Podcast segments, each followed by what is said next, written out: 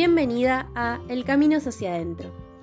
En este podcast independiente autogestivo encontrarás inspiración para mirar hacia tu interior y animarte a conocerte, empoderarte, transformarte y evolucionar. El propósito de este espacio es nutrirte con reflexiones e información valiosa que te servirán de apoyo y acompañamiento mientras vas conectando con vos misma y te vas convirtiendo en tu propio hogar. Mi nombre es Sol y soy la voz detrás de tus auriculares. Comencemos con el episodio de hoy.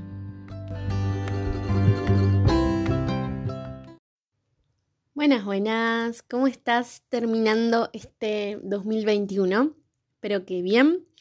Hoy estamos comenzando el último episodio del año y el último episodio de la tercera temporada.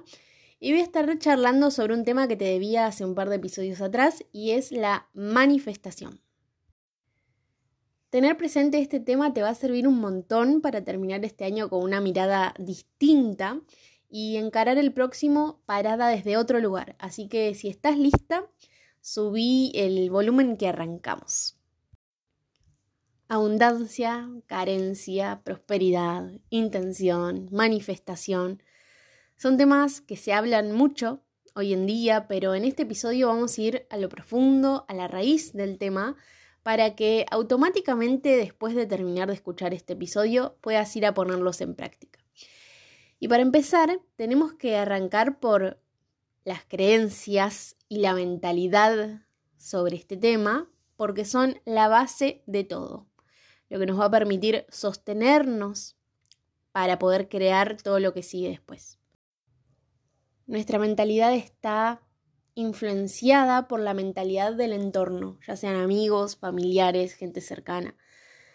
Y de esta manera podemos llegar a concebir el mundo con limitaciones y desde una percepción que por supuesto no es nuestra.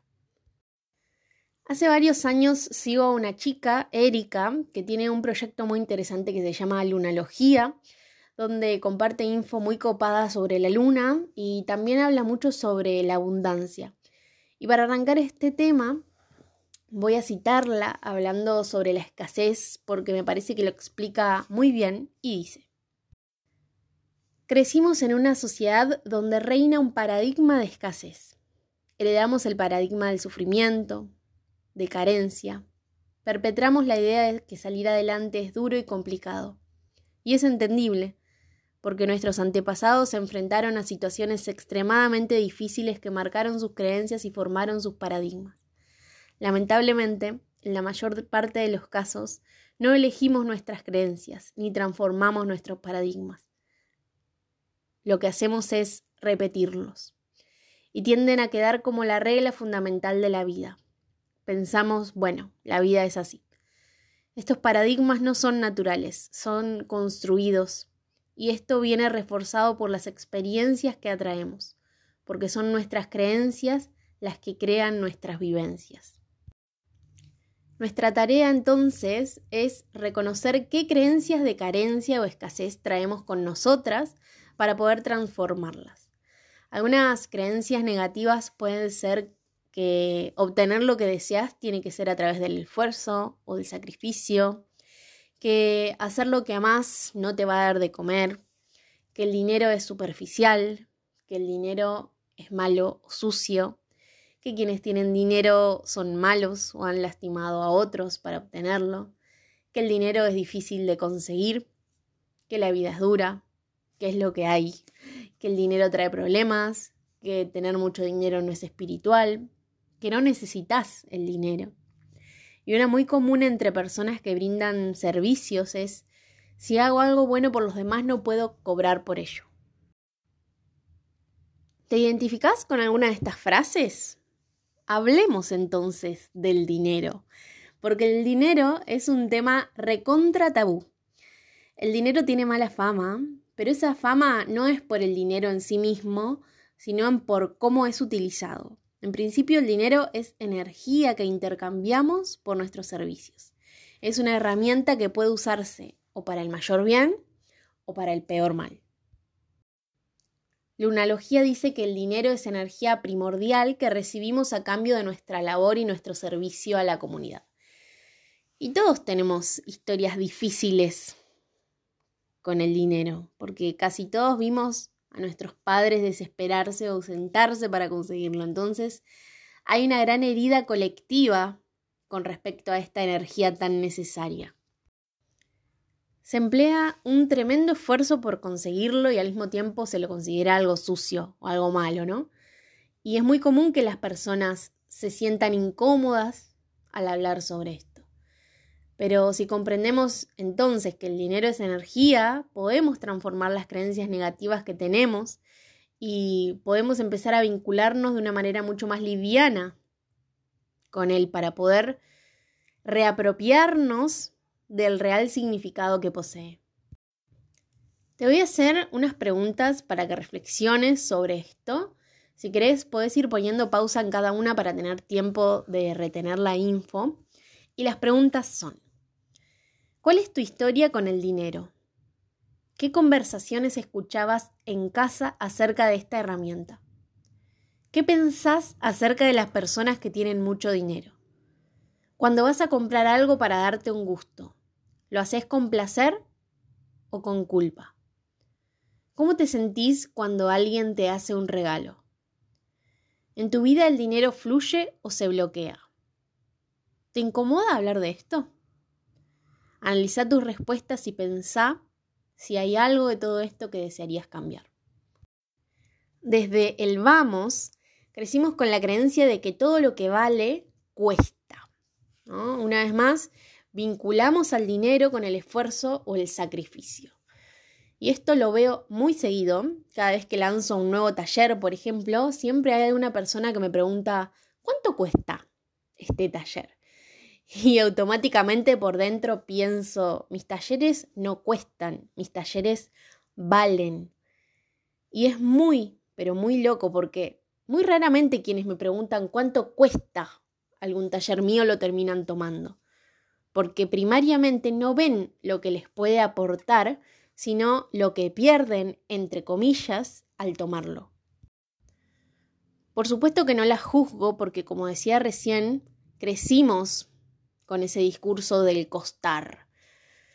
Pero cualquier trabajo es un servicio que tiene como objetivo ayudar, aliviar o mejorar la vida de otro ser humano. La energía y tiempo que entregamos a los demás es energía de servicio, de entrega, de ayuda, de ofrenda. Y a cambio recibimos dinero, que representa energía de recepción, nutrición, sustento, agradecimiento. Cuando nos permitimos observar la dinámica de intercambio desde esta perspectiva, podemos ver el amor que yace en ese intercambio. Y algo súper importante es que si en uno de los dos polos de este eje hay un bloqueo, el otro también se va a bloquear. Por ejemplo, si no sé dar, no puedo recibir. Si no sé recibir, no puedo dar. Es tremendo esto y voy a dar un ejemplo que me pasó hace poquito para entenderlo mejor. Hace unos meses, cuando el podcast llegó a estar en el top 5 y el top 10 de 5 países al mismo tiempo, obviamente lo empezaron a escuchar muchas más personas y empecé a recibir muchos mensajes de oyentes que me regalaban palabras de agradecimiento por lo que comparto acá y yo no entendía por qué recibía tanto cariño. De pronto empecé a recibir regalos de otras emprendedoras a las que yo les compraba, y de la nada me enviaban regalitos o cartitas. Y yo jamás recibí regalos porque sí, ni de mi familia, ni de amigas, jamás. Entonces me resultaba muy extraño, pero obviamente me hacía sentir muy feliz. Incluso una chica, Flor, que hoy es mi amiga y que participó en Potence Femina, mi círculo de mujeres, me regaló a mi perra, Gaia. Hasta ese nivel llegué y lo tuve que hablar en terapia porque no entendía por qué estaba recibiendo tanto. Y mi terapeuta me dijo, estás recibiendo por primera vez y obviamente que eso te desconcierta, pero las personas te están devolviendo algo de todo lo que vos das desde tu lugar. Y ahí me di cuenta que mm, yo no me había dado cuenta, valga la redundancia de esto, porque no me sentía merecedora ni estaba valorando lo que yo daba. Así que está bueno que puedas también pensar qué tan abierta estás a recibir o cuánto valor le estás dando a los demás. Porque para vivir según la ley de abundancia tenemos que enfocarnos en lo que le damos a los demás y a nosotras mismas y también ser capaces de recibir lo que nos brindan a cambio. Entonces, ¿te cuesta dar o te cuesta recibir? Si te cuesta dar, podés practicar el dar sin esperar nada a cambio. Regalar algo a tus seres queridos o cada vez que das o pagás por algo, agradecer que podés hacerlo. Porque el lado oculto de solo recibir es un gran miedo a la carencia. ¿Crees que dar te empobrece? ¿Podés cambiar esa creencia al tener en cuenta que en realidad dar te hace más abundante? En cambio, si te cuesta recibir, podés empezar a decir, sí, muchas gracias, cada vez que te ofrecen algo, ¿no? Aceptarlo sin poner peros en vez de un quizás no hacía falta, ¿no? Es recontra común. También puedes hacer una visualización donde alguien te entrega algo que deseas mucho y ver cómo te hace sentir eso. El lado oculto de solo dar es mantener el control sobre el flujo de lo que se da y se recibe. Entonces, ¿sentís que recibir te pone en un lugar vulnerable? Volviendo al tema del costar y de la carencia que expresamos al hablar, te invito a prestarle atención a tus palabras. En el episodio 2, en el que hablo sobre los cuatro acuerdos, lo cuento, pero debemos ser impecables con nuestras palabras porque las palabras son decretos. Por ejemplo, en vez de decir cuánto cuesta esto, preguntar cuál es su valor. Esa es una manera de transformar la oración y salir de una connotación negativa a una positiva. Cada vez que hablo, estoy siendo cuidadosa con lo que digo porque sé que lo estoy decretando. Y tener esto en cuenta sirve mucho para empezar a ver qué tan vinculadas estamos con la carencia también. Una pata de la escasez es la queja, porque la queja siempre viene desde la negatividad y desde la carencia, siempre, desde el no tengo y el no puedo. Está súper instalada en la sociedad y es tan común que las personas ni siquiera se dan cuenta lo mal que hace y cómo baja la energía hacerlo. Te invito a empezar a registrar qué tipo de discursos tenés con vos y con los demás. ¿Estás todo el tiempo quejándote o prestándole atención a lo que te falta? ¿A lo que no tenés? No se trata de correr la vista de la realidad, porque obviamente hay gente que no tiene para comer o donde vivir, niños que no van a la escuela o que no tienen acceso a la salud, y eso es una mierda, y tampoco se trata de romantizar a la abundancia, porque no funciona así. La idea es que desde nuestro lugar de privilegio, porque sí, tener un celular e internet es un privilegio, tener acceso a la información es un privilegio, podemos cambiar nuestra mentalidad y el vínculo que tenemos con la abundancia para que cada vez seamos más los que podamos generar un cambio. Porque de esta manera la mentalidad colectiva se va a transformar a nivel global. La abundancia no es solo el dinero, es todo lo que nos rodea. Y para ver la abundancia en todo lo que nos rodea tenemos que trabajar el valor que le damos a eso que ya está en nosotras y a nuestro alrededor. Y no hay mejor herramienta para trabajar el valor que vincularse con la gratitud. La gratitud suele funcionar de maravilla, porque es una emoción muy poderosa a la hora de hacer realidad nuestros deseos ya que solemos sentirnos agradecidas después de recibir algo, ¿no? Es lo que estamos acostumbradas. Entonces, la gratitud emocional implica que la situación ya se ha producido. Cuando te sentís agradecida, te pones en posición de recibir, aunque quizás todavía no hayas recibido eso que deseas. Pensá entonces en aquellas cuestiones que hoy te hacen sentir agradecida, desde la más chiquita hasta la más grande, desde las propias hasta las de tu entorno. Esto te va a ayudar a trabajar el valor personal y el valor del todo y en consecuencia te vas a poder sentir más abundante. A mí me gusta decir y usar siempre el gracias, gracias, gracias, Ya verás que lo uso siempre al final de cada episodio y lo uso siempre para intencionar. Y significa la unión entre mente, cuerpo y alma, la unión entre pasado, presente y futuro, y la unión entre los planos físico, mental y espiritual. Es como decir gracias por lo que soy, gracias por lo que tengo, gracias por todo lo bueno que ahora fluye hacia mí. Porque al final sentir que no somos abundantes es eso, enfocarnos en todo lo que nos falta en vez de todo lo que ya tenemos. Ya lo recomendé en otro episodio, pero una gran técnica para estimular esta emoción es teniendo un diario de gratitud y todos los días antes de irse a dormir escribir tres cosas por las cuales te sentiste agradecida a lo largo del día. Y es increíble cómo te cambia un montón la perspectiva con la que te despertás al día siguiente. Es tremendo. Es una práctica poderosa que con constancia trae alegría, serenidad, bienestar. Porque agradecer es abrirse a recibir. Es un decreto de merecimiento y agradecer nos bendice. El secreto de la manifestación no está en repetir un pensamiento, sino en que ese pensamiento genere emoción, porque la emoción genera creencias, frecuencias, realidades. Así que ahora me gustaría hablarte sobre una herramienta valiosa en la cual yo me apoyo mucho y es la neurociencia. Para compartirte esta info me basé en la obra del doctor Joe Dispensa, que ya te lo recomendé varias veces y que tiene data científica sobre el poder de manifestación que me parece muy copada. Y su obra se basa en una frase que digo mucho y que me parece muy acertada y es, donde está tu atención, está tu energía. Las emociones son energía en movimiento. Toda energía es una frecuencia y toda frecuencia transporta información.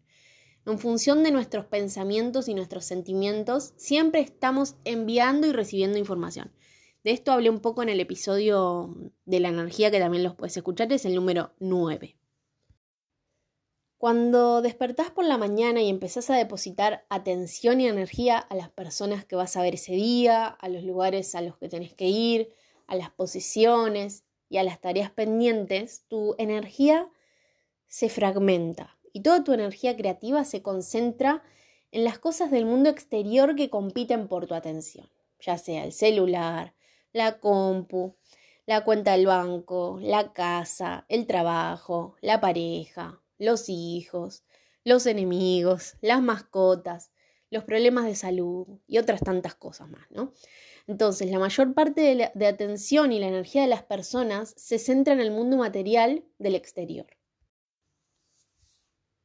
¿Cuánta energía queda en tu mundo interior de pensamientos y sentimientos para crear una nueva realidad? si lo utilizas tanto en el mundo exterior, ¿no?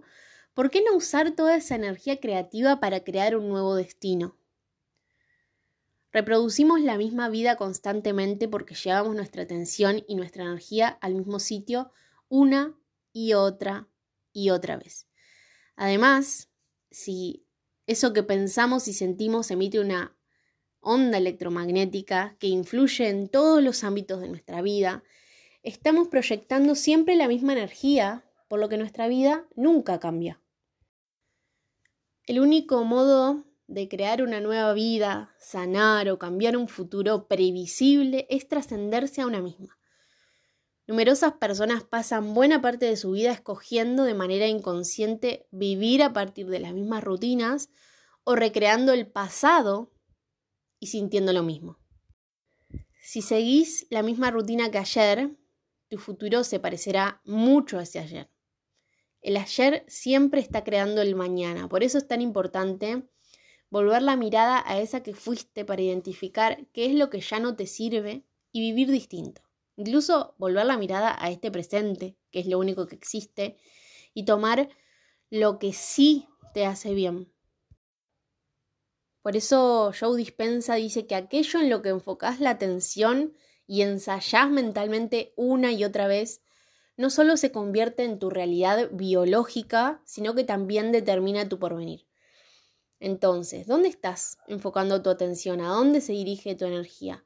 ¿La estás utilizando para crear la vida que deseas, para tener claridad sobre cómo accionar y concretarla?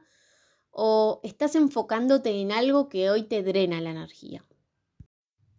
Para cambiar su futuro, una persona debe combinar una intención definida, lo que él llama un cerebro coherente, con una emoción superior, un corazón coherente. Si le sumamos a una intención o pensamiento un sentimiento o emoción, podemos transformar nuestra energía. Y cuando transformamos nuestra energía, transformamos nuestra vida. Al fin y al cabo, se trata de dejar de vivir como víctimas de las circunstancias y empezar a vivir como creadoras de nuestra realidad. Porque a través de este proceso creamos un nuevo estado de ser que favorece a su vez una nueva realidad personal. El doctor recomienda una herramienta que yo utilizo mucho en mis talleres y en mí a la hora de intencionar, y es el creer y emocionarse por eso que una desea manifestar como si ya existiera. Al sentir como si fuera una realidad presente, ayuda a provocar una cascada de procesos emocionales y fisiológicos que van a reflejar una nueva manera de encarar la vida y en consecuencia de manifestar. Si logras un compromiso y una concentración intensa, conectada con la voluntad y la intención de manifestar, tu mundo interno va a tener el mismo peso que una experiencia en el mundo externo y tu biología se va a transformar en consecuencia. Esto significa que vos podés inducir a tu cerebro y a tu cuerpo a creer que una experiencia física se ha producido sin llegar a vivirla en la realidad todavía. Te voy a dar un ejemplo concreto para que se entienda. Antes de la pandemia yo daba talleres presenciales y cuando se implementó la cuarentena tuve que suspenderlos, obviamente, así que por un tiempo me dediqué a dar sesiones uno a uno de distintas terapias. Mi casa no contaba con ningún espacio físico disponible donde pudiera instalarme a trabajar, pero debía hacerlo sí o sí, así que mi escritorio terminó siendo mi mesa de luz. En mi mesita de luz yo leía el tarot, escribía las canalizaciones de las sesiones de registros akáshicos y apoyaba el celular para hacer videollamadas con quienes estaban del otro lado conectando conmigo. Obviamente era incómodo porque me sentaba en el piso y al trabajar con energía y desde mi habitación, la misma habitación en la que dormía con mi pareja y con mis hijos, hacía que terminemos todos drenados. No podíamos dormir, mis hijos lloraban, yo lloraba y, era todo un caos. Un día me cansé y dejé de trabajar en mi habitación y me mudé a otro espacio de la casa que se había desocupado. Estaba un poco más cómoda porque al menos me podía sentar en una silla y apoyar mis cosas en una mesa, pero mm, no lo sentía mío, ¿no? Las paredes no me gustaban, el piso no me gustaba, incluso estaba ubicado una especie de altillo abierto, así que mm, se escuchaba todo el quilombo de mis hijos y cada dos por tres subían en medio de un taller o de una sesión y yo tenía que parar todo para bajarlos y que se vayan a jugar mientras yo seguía trabajando. Así que, harta de la incomodidad, conecté con el deseo de construir mi propio estudio, algo que venía posponiendo hace mucho y que siempre dejaba para el año siguiente. Así que mm, lo primero que hice fue crear y visualizar en mi mente cómo sería el espacio, ¿no? cómo sería la habitación, qué muebles tendría dentro, cómo los ubicaría, cómo entraría la luz del sol por la ventana y también cómo me sentiría yo habitando ese espacio, qué tipo de actividades haría ahí adentro. Es decir, transformé a mi cerebro y a mi cuerpo para que entiendan que ese deseo ya estaba en mí. Esa fue la semillita. Pero por supuesto a la semilla hay que hacerla crecer. No basta con desear, con intencionar, con pedirle al universo. Claro que es un paso importante porque nos da foco y nos da claridad, pero mm, el siguiente paso es la acción. Siempre. Si no, es imposible que un deseo se manifieste. Algo en lo que venimos haciendo tiene que cambiar para que las cosas sean distintas. Empecé a trabajar mucho, mucho, muchísimo para poder ahorrar y empezar a construir el estudio. Y una vez que tuve los ahorros suficientes como para comenzar, contraté a los albañiles, pero tuve que esperar seis meses para que empiecen. Mientras tanto yo iba desarmando todo mi espacio anterior y trabajaba moviéndome por distintos lugares de la casa. Incluso a veces iba a la casa de mis padres a trabajar ahí porque en la mía no tenía dónde ubicarme. En ningún momento dejé de visualizar a mi estudio terminado y en ningún momento dejé de sentirme emocionada por creerme ya ahí adentro. Es más, en ese lapso de tiempo fui comprándome decoración, ¿no? Cositas que de cierta manera me hacía sentir que cada vez estaba más cerca de habitarlo. Cuestión que empezaron y estuvieron varias semanas trabajando hasta que finalmente terminaron. Y mm, por supuesto no tenía muebles, no tenía nada para poner dentro, pero yo estaba feliz porque ese espacio ya era materia, ya existía. En las historias destacadas de mi Instagram fui compartiendo y fui guardando ahí un poquito del proceso y en una parte muestro que era tanto el deseo de empezar a trabajar dentro que varios talleres los di mientras no tenía nada, sentada en un ladrillo que me había sobrado de la construcción y apoyando mi computadora en una mesita de plástico de mis hijos. Cuando pude me compré los muebles y hoy en día ya lo estoy habitando, incluso grabando este podcast desde mi escritorio nuevo. Manifesté entonces mi gran deseo de tener un lugar propio para trabajar, pasando por todos los estadios, desde leer el tarot en mi mesa de luz, hasta ser interrumpida por mis hijos, hasta sentarme en un ladrillo, hasta estar grabando hoy. Desde ese primer momento tuve conmigo un cartel que dice, creo que lo que creo, crea. Y esa fue la frase que me guió y me guía cada vez que deseo manifestar algo. Porque somos creadoras de nuestra realidad y podemos co-crear con el universo lo que queramos. Entonces usemos esa capacidad para nuestro mayor bien y volvamos realidad a la posibilidad. Transformar sentimientos y pensamientos por dentro genera cambios por fuera también. Cuando observamos que esos cambios se producen, prestamos atención a lo que estamos haciendo con el fin de repetirlo y ese gesto crea un hábito constructivo que genera muchísima inspiración y bienestar.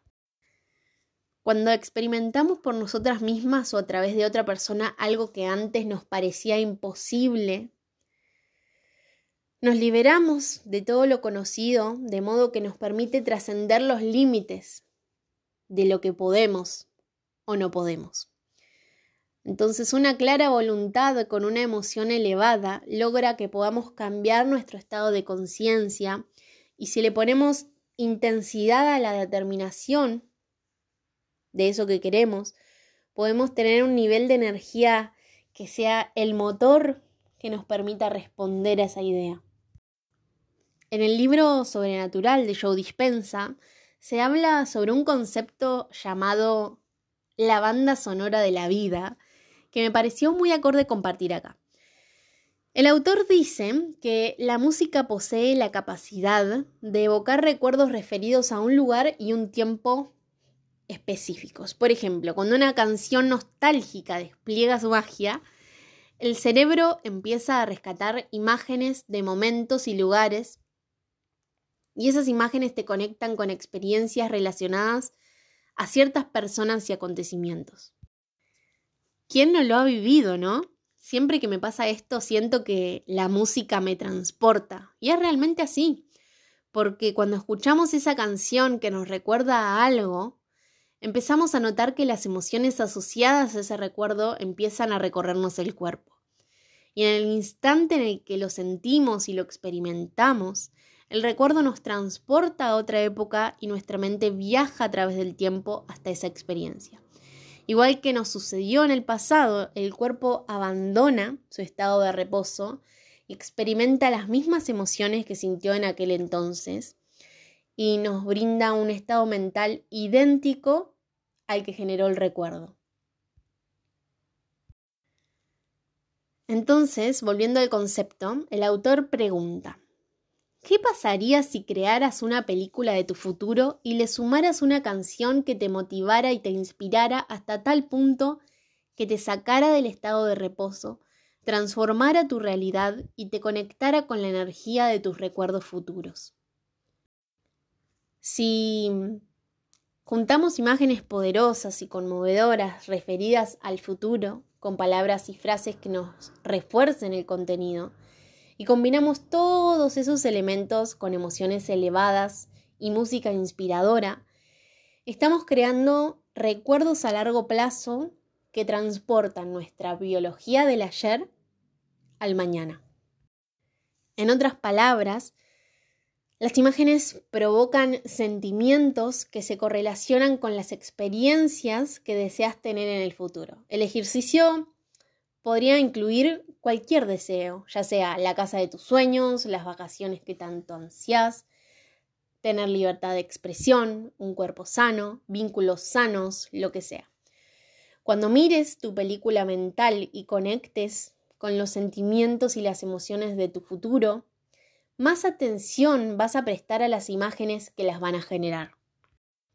Mediante este mecanismo estás creando recuerdos a largo plazo de tu futuro y los estás atrayendo a tu experiencia presente.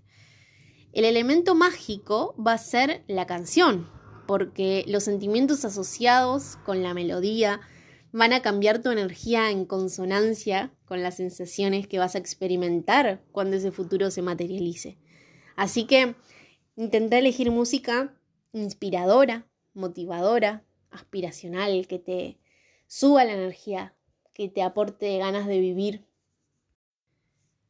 ¿Qué canción vas a elegir para que guíe tu proceso de manifestación? ¿Qué canción vas a escuchar cada vez que quieras conectar con la emoción que te genera ese deseo? Traela a la conciencia y cuando termines de escuchar este podcast, reproducila en Spotify, bailala, empezá a sentir dentro que eso que querés ya es tuyo. Tu canción va a ser el anclaje que te conecte al deseo pero también puedes probar con un aroma, por ejemplo. Yo elegiría el aroma del limón. Entonces, cuando sienta el olor del limón, voy a anclar mi película y me va a traer a la conciencia ese deseo que quiero manifestar.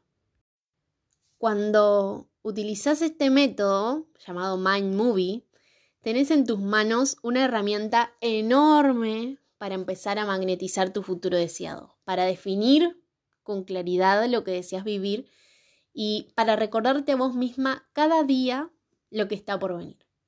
Y esto no es más ni menos que intencionar, visualizando y sintiendo un futuro más luminoso y mejorado.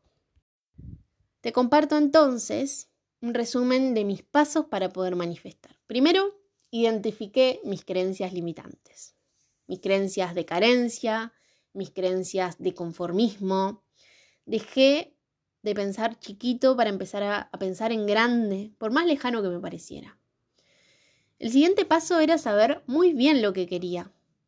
Y de esa forma empecé a visualizar el estudio, mi templo, mi espacio sagrado, como si eso ya existiera dentro mío. El siguiente paso es importantísimo y es un paso que muchas se olvidan y es la acción. Por ejemplo, alguien dice, Deseo la casa de mis sueños. Bueno, bien, pero ¿qué vas a hacer para tener la casa de tus sueños? ¿Qué puedes empezar a hacer hoy para tenerla? ¿Con qué recursos contás para acercarte a ella? Si no tenés recursos, ¿cómo puedes hacer para obtenerlos? Es un trabajo en conjunto entre la visualización, el sentir, la intención y la acción. Empezar a hacer algo para que eso que querés manifestar llegue a vos. Por supuesto, no es fácil porque tenemos que sacar un montón de creencias de carencia y de escasez en el medio. Los no puedo, los nunca voy a poder, no, es imposible. Y mm, se trata de romper con eso para empezar a crear la vida que queremos vivir, ¿no? Sentirnos creadoras de esa realidad, sentirnos nuestro propio recurso. Otro ejemplo puede ser el de cómo manifesté amigas. Voy a profundizar en esto en algún próximo episodio, pero ya he contado lo sola que me sentía después de ser madre y cómo deseé con toda mi alma tener amigas que me acompañen, que me nutran, que me quieran. Las personas, mis amigas, ya estaban ahí hace rato, pero recién las reconocí cuando dejé de vibrar en la carencia de no tengo amigas o no tengo las amigas que deseo tener o siempre me toca tener amistades que no son recíprocas. Cuando dejé de enfocarme en todo lo que me faltaba, empecé a valorar lo que ya tenía. Así que me abrí a habitar espacios para conocer otras mujeres, me empecé a mostrar tal cual era y empecé a sentirme merecedora de amistades valiosas porque confiaba en lo genuino y verdadero de mi entrega hacia las demás. Porque eso también repasa, ¿eh? No nos sentimos merecedoras de eso que deseamos. Entonces, ¿qué onda con el merecimiento? ¿Por qué tenemos la creencia de que hay cosas que son demasiado para nosotras? En uno de mis círculos de mujeres, cuando terminamos la experiencia, una de las chicas dijo, llegué acá toda chiquita y me voy sintiendo enorme. Y desde ese día me requedó la frase y el concepto y me hace preguntarme, ¿qué nos impide sentirnos enormes y abrirnos a recibir lo que el universo tiene para ofrecernos? No se trata de magia, se trata de convertirnos en creadoras conscientes, de aprender a sintonizar con nuestro propio destino. Cuanto más vivos tengamos ese porvenir mediante la intención, la acción, la energía, el amor, más fácil va a ser que se haga realidad, porque vamos a estar recordando el mañana igual que recordamos el ayer. Y creo que el trabajo más grande es enamorarnos de esa visión, lograr que circule nuestra energía y no permitir que el entorno y las actitudes programadas, los sentimientos negativos o los hábitos inconscientes nos desvíen de nuestro objetivo. Charuca tiene una frase que lo resume perfecto y que dice, manifestar no es desear apretando los ojos y esperar a ver si sucede, sino poner tus acciones al servicio de tus deseos y crear eso que tanto quieres conseguir. Si te gustaría saber cómo intencionar, en el episodio 14 te comparto rituales de intención que te pueden servir para empezar el proceso. Y también voy a estar compartiendo ejercicios para trabajar con la manifestación en el canal de Telegram, así que te súper recomiendo que te sumes porque van a ser muy útiles para empezar el 2022 más enfocadas y alineada a tus deseos. Como siempre te dejo el link de acceso en la descripción de este episodio. Después de haber reflexionado me doy cuenta que la base de todo es sentirnos merecedoras, merecedoras de esos deseos, merecedoras de esos sueños, merecedoras de lo mejor. Y mi pregunta es, ¿cuál es tu deseo? ¿Qué deseas manifestar? ¿Hacia dónde vas a poner tu atención para crear eso en tu realidad?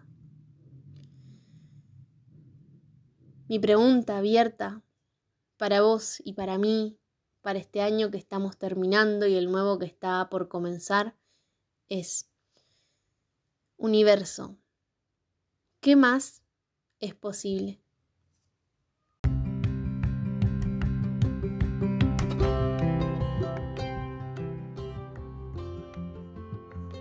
Gracias por haberme acompañado durante todo este año en este podcast que amo con todo mi corazón.